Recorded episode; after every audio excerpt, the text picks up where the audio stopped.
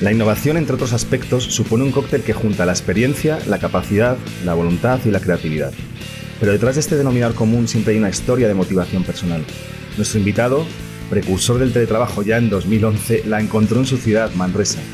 Crear empleo y riqueza sin tener que cambiar su residencia a otra ciudad con mayor tejido empresarial fue su mayor motivación para emprender. Hoy lidera una empresa tecnológicamente puntera. Él es Eudal Camprubí, CEO de Flaps, y le cuenta su historia a Javi. Muy buenas, bienvenidos. Nueva edición del podcast de Sales Planet. Soy Javi Consuegra y esto es Cómo se vende. Hoy tenemos un invitado muy especial, Eudal Camprubi de Flaps, que nos va a contar su historia de cómo nace una startup muy innovadora en temas de, tecnología, de deep tech, como a él le gusta llamarlo, eh, aplicando algoritmos a, algo que, que, nos puede solucionar mucho la vida a los que manejamos documentación, a los que manejamos documentos en la era de la información y nos va a contar su historia, de dónde viene, cómo se le ocurrió la idea y, por supuesto, cómo lo vende. Bienvenido, Eduard. Mm, hola Javi, muchísimas gracias por invitarnos a, tu podcast. Estamos muy contentos de estar aquí y bueno, intentaré explicar lo que sabemos y lo intentaré explicar lo mejor que sepamos explicarlo. Seguro que, muy bien. Muchísimas gracias. Seguro que muy bien. Bueno, cuéntanos un poquito, eh, ¿quién es Eudal y qué hacen Flaps? Pues Ah, esto es una gran pregunta que no es de fácil respuesta. Mira, yo soy el CEO de Flaps y, para explicar un poco quién soy y lo que hacemos, ah, lo explicaré un poco ah, en relación a mi socio, Ramón, que también es socio de Flaps. Y nuestra aventura juntos empezó en el año 2011, cuando nosotros somos de Manresa, que es una ciudad cercana a Barcelona, y en el 2011, no sé si, te acordarás, pero el teletrabajo no existía casi. Es decir, ahora que se ve una cosa muy normal teletrabajar, en el 2011 era una cosa que, no era habitual. Y nos encontrábamos los dos, tanto Ramón como yo, que nos veíamos forzados a ir a trabajar a Barcelona si queríamos trabajar de nuestro campo. En, mi caso, más temas relacionados con, negocio y marketing y Ramón en, en, temas muy relacionados en tema de desarrollo y pues nos, encontramos y decidimos que queríamos empezar una empresa tecnológica puntera en Manresa para poder ofrecer a la gente del territorio la oportunidad de trabajar desde casa sin tener que ir necesariamente a Barcelona. El hecho es que la, empresa funcionó bien, conseguimos como clientes grandes corporaciones, de, de, hecho, sobre todo europeas, pero algunas de internacionales, entendiendo con sedes en Estados Unidos y en Europa y sobre todo nos focalizamos en su momento a, desarrollar gestores de contenidos intranet para este tipo de organizaciones. Y la experiencia nos dijo que ah, todas tenían exactamente el mismo problema, que es que son un caos absoluto a la hora de gestionar el conocimiento y que además, por suerte nuestra, hoy en día este caos es incremental, es decir, están mucho peor que estaban hace pues unos años. Y, nada, a partir de aquí, a partir de, esta expertise que, generamos con los años trabajando con este tipo de empresas, pues vimos claro que hay un problema grave y que nosotros teníamos la capacidad, la voluntad y un poco la inventiva para proponer una solución y que, les ayudara. Y, esta idea y esta experiencia pues fue derivando en distintos proyectos hasta que ha terminado con Flaps. O sea, que venimos de muchos años trabajando en este campo hasta ahora Que, tenemos lo que creemos que es una muy buena solución para solucionar este problema. Creo que es algo muy habitual, ¿no? También los que nos lanzamos a, emprender proyectos es porque estamos trabajando para otros o para nosotros mismos en, clientes y detectamos, ¿no? Internamente estos problemas, estas necesidades y después nos da por ir probando, ¿no? Pequeñas soluciones hasta que, hasta que nos lanzamos a la piscina, ¿no? y creamos este, esta tipología de empresas. Cuéntanos, ¿cómo fue ese salto? Eh, ¿Cuándo fue el momento? ¿Por qué lo decidisteis? ¿Y cómo fue el proceso de esa toma de decisión que me parece que puede ser interesante? Pues fue paulatino. Es decir, nosotros ah, vivíamos de nuestra consultora de desarrollo de software hasta que nos dimos cuenta de eso, que estábamos solucionando el mismo problema para muchas empresas distintas y, fue blanco y en botella, porque decidimos, oye, si todas tienen el mismo problema y lo estamos solucionando, pues vamos a crear una solución. Ah, la primera solución que creamos fue en el año 2015-16, es decir, hace mucho tiempo, y fue una solución que solo entendíamos nosotros porque era muy técnica y, se basaba en la utilización de técnicas de deep learning, que se llaman de, redes neuronales, para solucionar un tema de clasificación de información para empresas y que desafortunadamente sí que tuvimos cierto éxito en el sentido de que conseguimos participar en, algunas aceleradoras bastante eh, referencia a nivel mundial, pero era un producto tan, tan, tan, tan tecnológico que no sabíamos venderlo. Y, por lo tanto fue un poco un fracaso. A raíz de esto, ah, conocimos a una empresa, a una startup americana, que hacía una cosa bastante americana que era el, el first sell then build, es decir, estaban vendiendo una cosa que seguramente no tenían, pero nosotros teníamos una tecnología que no sabíamos vender. Y, decidimos juntarnos. Y esto apareció, pues, una empresa que, se, que aún existe, que se llama una.com, y, conseguimos cerrar clientes como Facebook o Twilio o Electronic Arts y, con, sede en Barcelona y, en San Francisco. La empresa en este caso se focalizó mucho en, un término que se llama discovery, que es en el mundo del legal tech, pero yo y Ramón decidimos que nuestra voluntad era crear en Europa una, una empresa que puede ser puntera a nivel mundial, muy focalizada en la gestión del conocimiento y, decidimos empezar Flaps. O sea, y, con todo el conocimiento acumulado ah, y con, con, la experiencia de entender que solo vendiendo tecnología y por lo tanto solo pensando en tecnólogos, esto no se vende, Ah, pues empezamos a, construir un discurso más comercial en torno del producto para poder ah, venderlo más. Y en este caso, aquí se tiene que decir que, que, tú nos ayudaste mucho en, comprender que hablando como técnicos no se vende, sino que tienes que hablar ah, explicando el problema que resuelves. Es un proceso, es un proceso. Sí, sí, sí. Por supuesto, la tecnología es importante eh, y llega un momento en el proceso de la venta en, donde hay que hablar con tecnólogos ¿no? y con responsables técnicos eh, y sobre todo si te integras en otro tipo de sistemas, ¿no? En, empresas que ya están trabajando con diferentes tecnologías, el lenguaje tecnológico tiene que estar ahí. Pero sí que es cierto que de primeras eh, consideramos que es más importante el beneficio, la solución, la escasez, la urgencia, bueno, todo lo que ya sabemos para para provocar ese primer interés, ¿no? Eh, y sobre todo con, proyectos a lo mejor con, con productos tan novedosos, ¿no? Como lo vuestro, que, que cuanto más se simplifique el mensaje, seguramente más, más impacto causará y más resonancia, ¿no? Es un poco lo que intentamos trabajar, por supuesto, con vosotros eh, y que, bueno, que está, que está dando sus frutos. Cuéntanos también eh, una vez que empezasteis, ¿no? Me interesa, que eh, yo creo que le puede interesar mucho a la gente el tema de las aceleradoras, ¿no? Eh, ha habido muchas aceleradoras, yo creo que cada vez hay menos, eso también es bueno, y menos y mejores, y que pueden ayudar a la gente. Creo que ha habido una concentración, ¿no? Pues esto es como todo, ¿no? Que, que todo el mundo se sube al carro del emprendimiento. Cuéntanos vuestras experiencias con estas aceleradoras, cómo ha sido, el tema de premios, que también habéis obtenido algunos. ¿Cómo os ha ayudado de cara a la venta principalmente?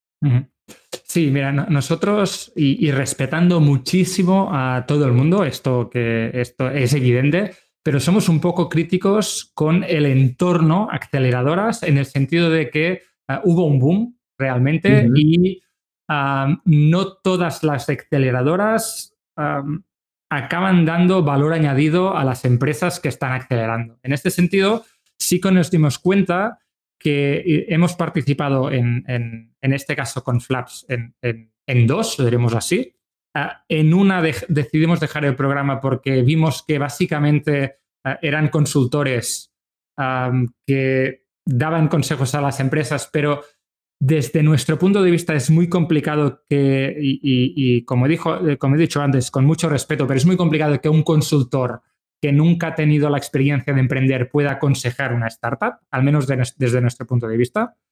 Y sí que nos fue muy útil y, en este sentido tenemos que estar muy agradecidos ah, con dos, aceleradoras. La primera fue, un, de PC Componentes, la, aceleradora que se llama PC Componentes Startup Booster, donde en este caso PC Componentes busca soluciones que puedan transformar la industria del e-commerce en este sentido nosotros participamos y fuimos uno de los ganadores, juntamente con, un proyecto que está muy, muy bien, que es la gente de Cubo.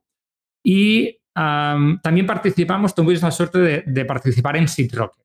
Que Seed Rocket realmente es de este tipo de proyectos que llevan ya muchos años picando piedra, pero que realmente a nuestro entender, dan muchísimo valor añadido a las startups porque son gente que ha sufrido lo que nosotros en este momento estamos sufriendo, que han, se han frustrado de la misma manera que nosotros estamos frustrados y, son gente que, han bajado al barro. Es decir, no son consultores que se dedican exclusivamente a asesorar a precio hora, sino que es gente que, ha batallado y, que por lo tanto en este caso, nosotros fuimos segundos, también fuimos ganadores en segunda posición. Sí que nos, nos, ha dado mucha exposición en este caso, pero también muchísimo valor añadido a, través de conocer no solo inversores que han acabado también invirtiendo en Flaps, sino gente que por el interés de que haya una startup, en este caso, de alto valor tecnológico también aquí, nos ha ayudado y nos está ayudando. Y sí que es verdad que una aceleradora no es un milagro, pero ayuda mucho en todo lo que es la proyección pública de la empresa y también a, crear un network que si no es muy difícil que, tú solo puedas llegar a tener. Totalmente. Eh, hay que elegir muy bien a, los acompañantes, ¿no? Ya sea una aceleradora que, decíamos, ¿no? Hay muchas, ¿no? Y de muchos estilos diferentes, tanto públicas como privadas. Eh, y, no es solo eh, entrar, por supuesto, tiene que ser un premio, pero el tiempo que te conlleva el, hacer los trabajos, el asistir a las sesiones y demás, si no tienes un retorno claro, eh, muchas veces no merece la pena, ¿no? Esa inversión, no ya la económica, que, a lo mejor tienes que desplazarte, lo que sea, o a lo mejor la, inversión que ellos hagan en ti, pero yo creo que esos, esos euros iniciales, bueno, puede estar bien, puede ser una alegría, pero yo creo que es mucho más interesante, como tú has dicho, ¿no? De generar la red, contactos, empezar a generar esas primeras conversaciones, que es lo que te va a catapultar sobre todo los proyectos nuevos, ¿no? Y sobre todo porque creo que estas que has nombrado es gente que te va a decir que no, si te estás equivocando. Absolutamente, absolutamente. Y las otras, yo por mi experiencia, ¿no? Aceleradoras públicas y demás, que, creo que hay algunas que funcionan muy bien, hay muy buenos profesionales, pero sobre todo lo hacen un poquito de, que todo vale, ¿no? de que todo vale, y cogemos proyectos y, y hacemos la foto y, bueno, va bien, ¿no? Y sí que creo que de esos sitios sale, eh, salen ideas y pueden ser empujones a lo mejor para gente que tener una visión global, ¿no? De lo que es montar una startup, que no es solo tener un producto, que es la parte financiera, que es la parte de ventas, que es la parte de marketing, que es la parte de, bueno, un poco todo lo que es una empresa, gestión de equipos también, ¿no? Todo, todo lo que es una gestión que es mucho más que, que tener un simple producto, que a veces es lo que pensamos, ¿no? Eh, y pueden dar una visión inicial. Pero sí, estoy de acuerdo contigo. Sí, sí, y, no solo esto, sino que hay una cosa que nosotros hemos aprendido y que nos ha llevado tiempo a aprender y que es importante, que es que aunque haya alguien que tiene mucha experiencia en algo, si te dice algo no quiere decir que tenga la razón. Quiere decir ah, que acuerdo con su experiencia ah, propone esta solución. Pero llegar a entender que ah, aunque tengas un gurú delante tuyo que te diga, oye, esto es así, no quiere decir que sea así, quiere decir que desde su punto de vista y su experiencia, él propone esta solución. Qué bueno que haya sacado esto. Y entenderlo eh, es importante. Muy bueno, muy bueno, sí, sí. Eh, algo que, bueno, que hacen mis clientes, ¿no? Que habéis hecho y que recomendamos siempre es ese, tema de la validación, ¿no? Que nosotros mismos hicimos para lanzar Sales Planet. Yo creo que hice unas 20 entrevistas y te diría que más de la mitad me dijeron que no había mercado para un producto como el nuestro. Llevamos 72 clientes. y la verdad que, eh, bueno, se ha demostrado que sí hay mercado y hay muchísimo más de lo que, de lo que incluso yo pensaba. Eh, y, gente con muchísima experiencia, ¿no? Que te decía, oye, no te metas en esto porque hay muchos consultores, hay aceleradoras y uno más desconocido, entre comillas, pues cómo te vas a meter en estos fregados, ¿no? Eh, y entonces creo que es buenísimo tener, entender ese consejo eh, tomártelo como, como, como reflexión, eh, eh, entendiendo la posición de esa persona, por lo que ha pasado a lo mejor esa persona, en dónde está involucrada esa persona y, su, y, su, y su, punto de vista. y después, por supuesto, ahí entra, bueno, también un poquito tu intuición, ¿no? Aparte de las entrevistas que tienen que, tienen que hacerse sí o sí para, para entender un poquito la situación y los diferentes entornos, pero te ayudará también para posicionar tu mensaje, y a lo mejor para este tipo de personas a las que has hecho entrevistas y, bueno, a lo mejor tienen ese grado de, madurez o de experiencia lo que sea, pues no es para ellos. Tan sencillo como eso. Exactamente, exactamente. O, no sé si te ha pasado nunca, Javi, eh, un concepto que se llama ah, serendipia, ah, que hablando con alguien te dice una frase, un concepto, un nombre que tú no conocías y que esto es, es como un, un anclaje donde tú puedes empezar a investigar y encuentras, encuentras luz en una conversación que en principio no dabas ni un duro porque, porque, bueno, porque no va bien o porque no te dice lo que quieres escuchar o porque eh, la visión del mundo es, distinta, pero un concepto, un nombre, un nombre de producto, cualquier cosa te, de golpe te ilumina y, es espectacular. Pero claro, este tipo de, coincidencias solo se hace en esto, hablando muchísimo con gente, aceptando que lo que dijiste tú, que mucha gente o no entenderá lo que haces porque no tiene el tiempo, porque su día a día es otro y por lo tanto no mm, todo el mundo tiene que entender lo que haces. Y, que hay gente que no lo ve y no pasa nada, pero aceptándolo e intentando encontrar, qué es lo que intentamos hacer nosotros, las cosas positivas de cualquier conversación para ir resiguiendo el rastre de, lo que podemos conseguir, pues es fundamental. Es lo, que al final también eh, denominamos el posicionamiento, ¿no? Tu producto no vale para todo el mundo. Eso, eso hay que tenerlo clarísimo. Eh, y aunque sea un producto tan concreto como para vosotros, ¿no? De la gestión del conocimiento, que, que puede ser algo concreto, si te paras a analizarlo muy bien dentro de una compañía, ¿no? Pocas compañías tienen responsables de documentación o de gestión del conocimiento, ¿no? Muy pocas compañías. Y hay compañías que tienen muchísima documentación, pero están distribuidas en departamentos, cada uno se organiza como puede y vosotros, bueno, intentáis aportar esa, esa coordinación entre todos, ¿no? Y ese ahorro de tiempo que es muy necesario hoy en día con la cantidad de documentos que manejamos. Pero eh, no hay un nicho claro, no hay un nicho claro. Entonces, encontrarlo no es, no es fácil. Estáis encontrando cositas eh, muy buenas, muy positivas, pero, pero eh, es que adaptar el mensaje, ¿no? A cada, a cada a cada tipología de empresa y casi te diría tipología de persona con la que habláis y entenderlo, eso es, eso es, solo puro de cara a la venta, ¿no? El cómo, el cómo enfocar ese posicionamiento en base a, la persona que tengas delante y a lo que has analizado en base a, su necesidad. Eh, clarísimo, clarísimo. Es decir, nosotros nos estamos dando cuenta de, y un poco seguramente estamos aún pecando de que somos una empresa muy tecnológica. Es decir, el core de nuestro producto es 100% tecnológico. Como has dicho en, la intro, nosotros somos lo que se llama un producto deep tech, donde la tecnología lo es todo, pero, pero la tecnología sin, sin poder venderla no es nada, es decir, es un divertimento. Por lo tanto, ah, lo que nos estamos dando cuenta es que mm, hablando con clientes y con los pilotos y los clientes que tenemos ahora, están utilizando Flaps de unos modos que nosotros no habíamos previsto.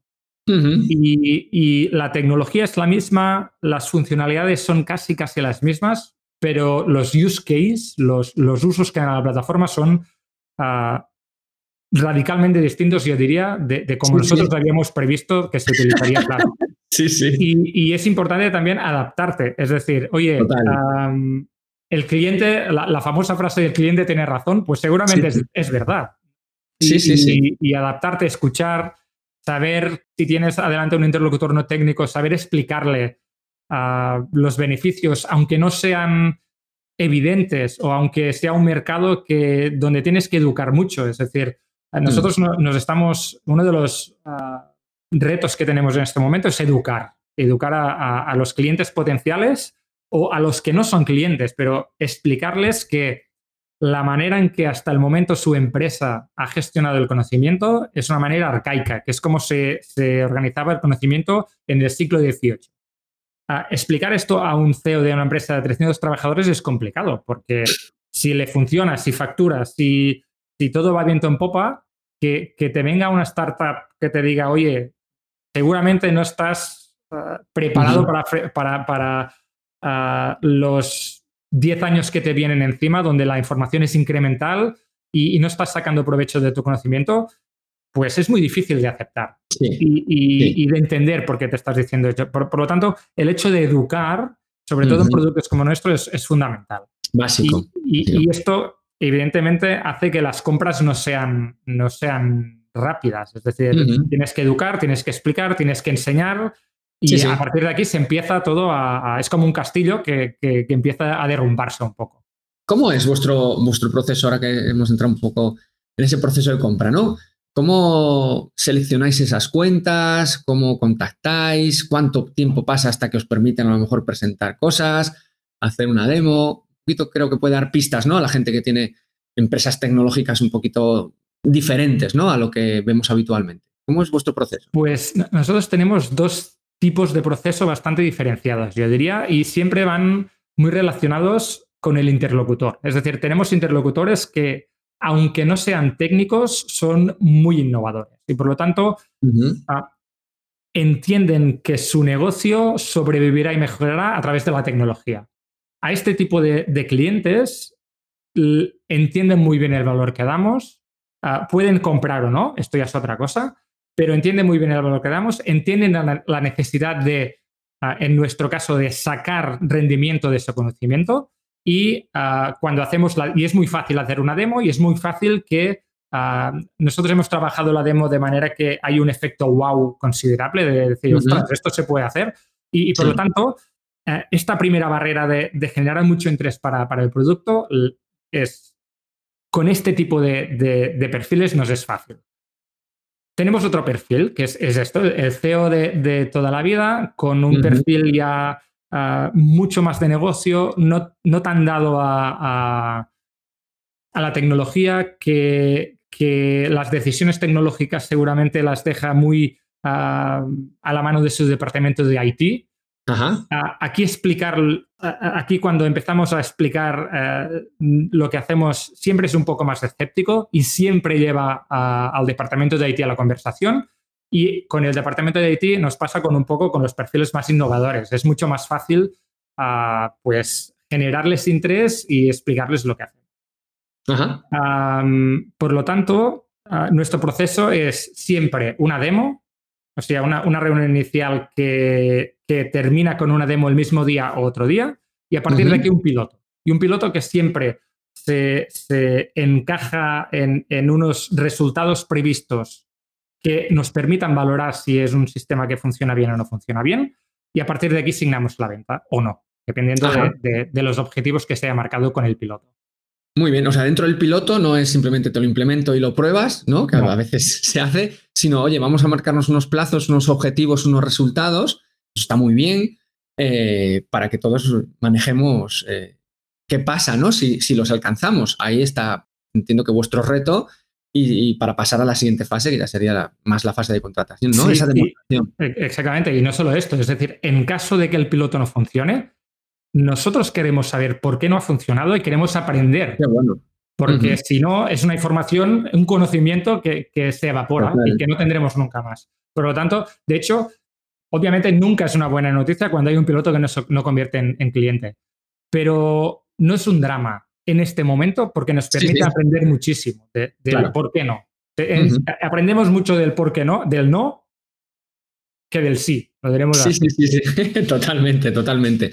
¿Y cuánto más o menos es la tasa de esas demos a piloto? Un poquito, ¿cómo estáis consiguiendo? La gente una vez que lo presentáis en esa demo con ese efecto wow, que yo la he visto y, sí que lo tiene, ¿no? Sorprende, porque también mostráis cosas a medida y cosas, está, bueno, fantástico. Eh, la gente quiere probarlo, eh, ¿con qué intensidad? Sí, e, esto no, te puedo decir un porcentaje exacto. Sí que es verdad que yo diría que de la demo al piloto debemos estar sobre el 25% de, conversión. Y después del piloto a cliente, esto mm, estamos aún en, la rueda. Eh, por lo tanto, los números que tenemos no son, no son, no son realistas. Pero sí que es verdad que y, en esto sí que tengo que reconocer que aquí nos ayudasteis mucho, que es que tenemos, cuando acertamos la persona y la empresa, el piloto es muy rápido. Claro.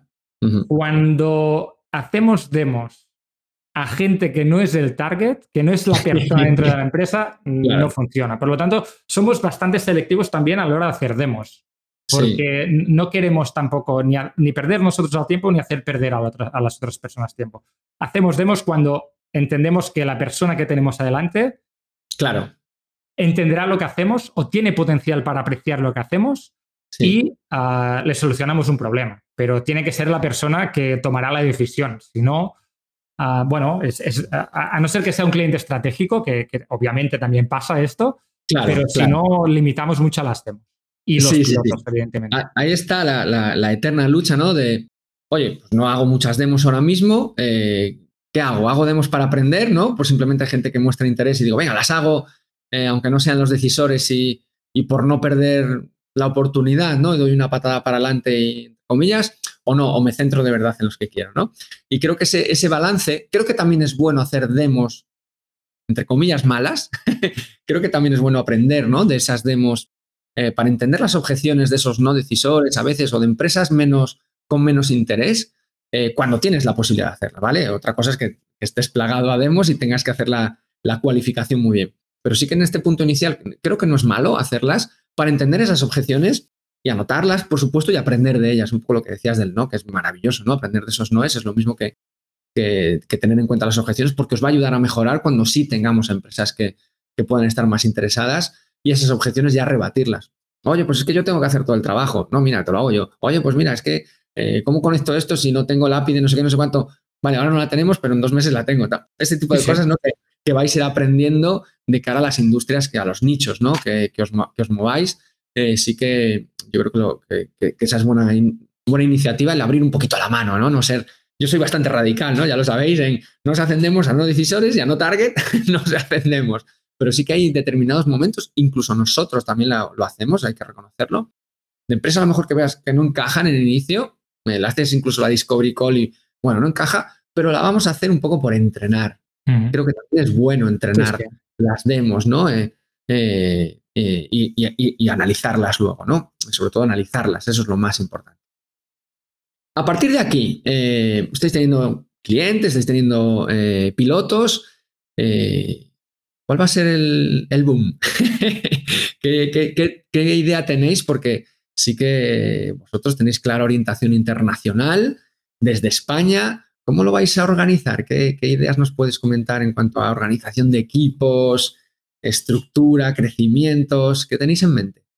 Pues nuestra estrategia a súper corto plazo es ah, encontrar exactamente el market fit, market fit perdón, con el caso de uso que nos permite escalar muy rápido. Y esto es.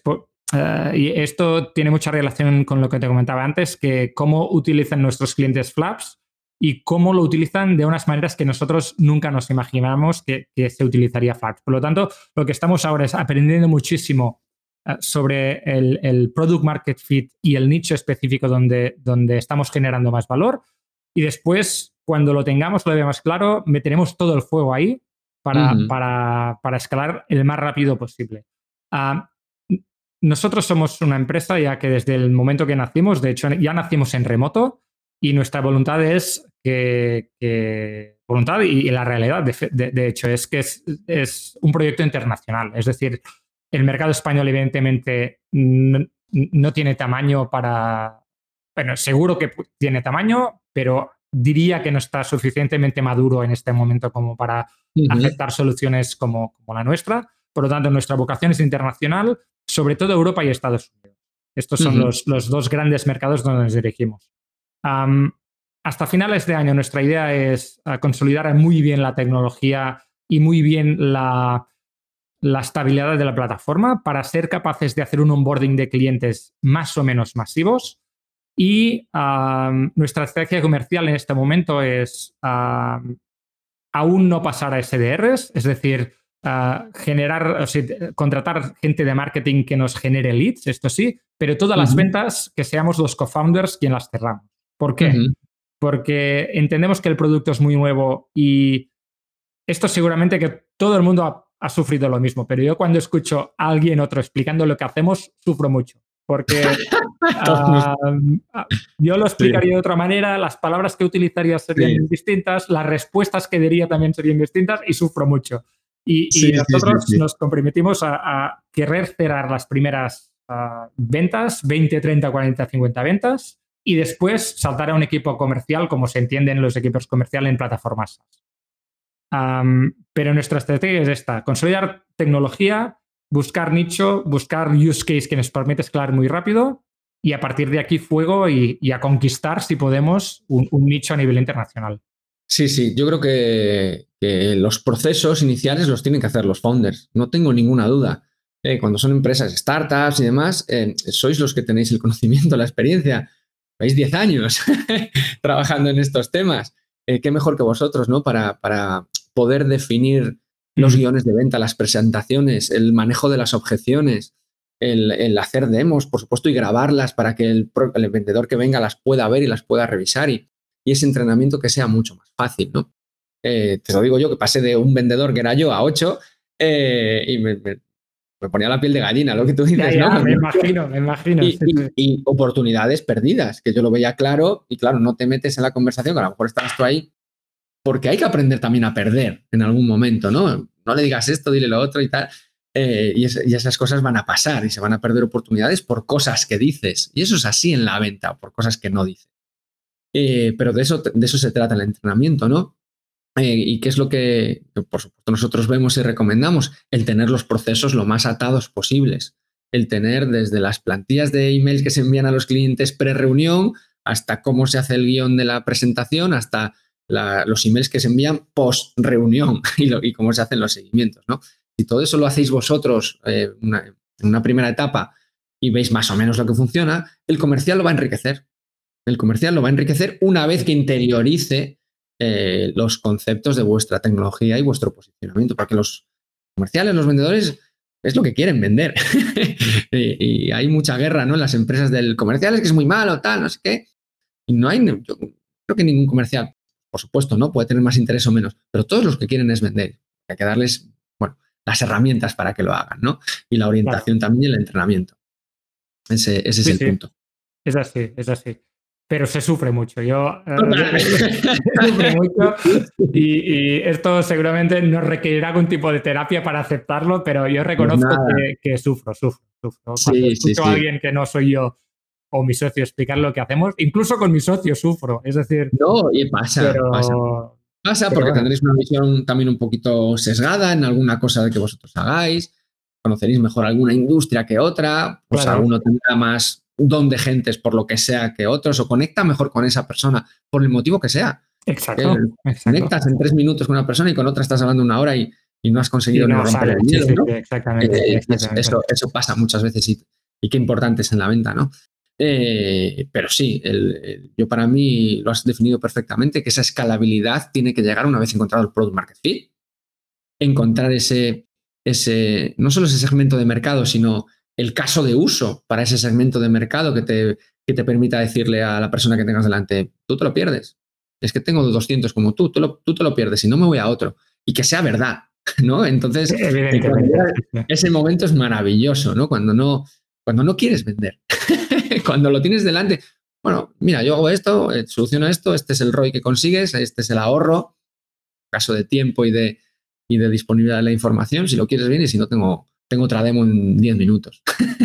Entonces, Ese, punto ojalá llegue eh, y sea maravilloso, ¿no? Aquí también hay, un, tema que, también daría para hablar mucho, que es el, hecho cultural. Es decir, es muy distinto a cómo puedes llegar a presionar, por ejemplo, a un alemán que a un italiano, que, a un tipo de Madrid o de Barcelona. Es decir, y aquí entenderlo bien y entender la idiosincrasia de cada mercado, pues bueno, es, una ciencia también todo esto. Sí, totalmente. Mira, nosotros, eh, bueno, empezamos en España, pero trabajamos, bueno, lo sabéis mucho con clientes de LATAM. Ahí es todo, es todo que sí, siempre dicen que sí a todo, pero después no se cierra nada. Eh, no se puede presionar nada. En España también yo recomiendo presionar poco. Somos bastante desconfiados en general. No desconfiados, sino yo creo que nos gusta la confianza. Más que ser desconfiados, potenciamos la confianza, ¿no? Compramos muchísimo más por confianza. Eh, y en países anglosajones, pues los que hemos trabajado también, que tengo a un cliente que también solo trabaja en, Estados Unidos o en Reino Unido y demás, ahí es todo súper directo. Es súper directo, súper concreto, hay presión de todo, descuentos enormes, nadie va a parecer que eres un trilero por hacer un descuento del 60%, sino que posiblemente mejore la conversión de la venta, ¿no? Cosas aquí que si te hacen un 60% dices, estabas engañando, ¿no? Eso es lo que pensamos más los latinos. Y, sí, me parece que, esa orientación, ¿no? Para los que sois internacionales hay que tenerlo muy en cuenta a la hora de, de presentar sobre todo la oferta, ¿no? Eh, no tanto a lo mejor el posicionamiento, que sí puede ser similar, pero sí la oferta, la negociación de tarifas. El, tono de los correos electrónicos. Es decir, es, toda una ciencia. Y bueno, aquí seguramente se, tenemos que, todos, ¿eh? tenemos que aprender mucho y, y, mm. en este sentido, referido un poco a lo que comentabas de ventas, nosotros, yo tengo la sensación ahora mismo que para según qué mercados es necesario tener a alguien nativo, porque si no es muy complicado meterte meterte allí, no solo por barreras idiomáticas, que obviamente esto es así, pero también uh, concepciones culturales de, cómo se hacen las cosas y que, que viendo reportajes en YouTube o en Netflix no, no las entiendes. tienes que vivir allí, tienes que, vivir la cultura. Sí, sí, sí, sí.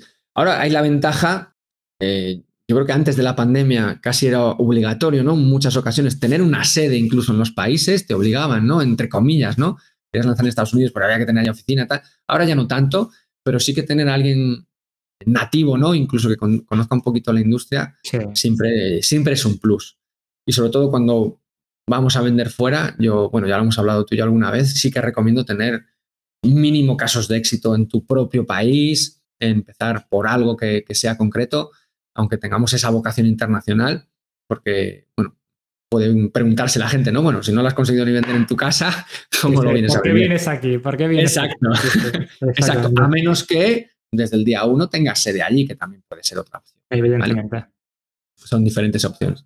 Pues Eudal, un placer. Eh, ha sido un placer tenerte en nuestro podcast. Espero que te lo hayas pasado bien y, y nos vemos. Estamos en contacto. igualmente, Javi. Gracias. Gracias a todos. Chao.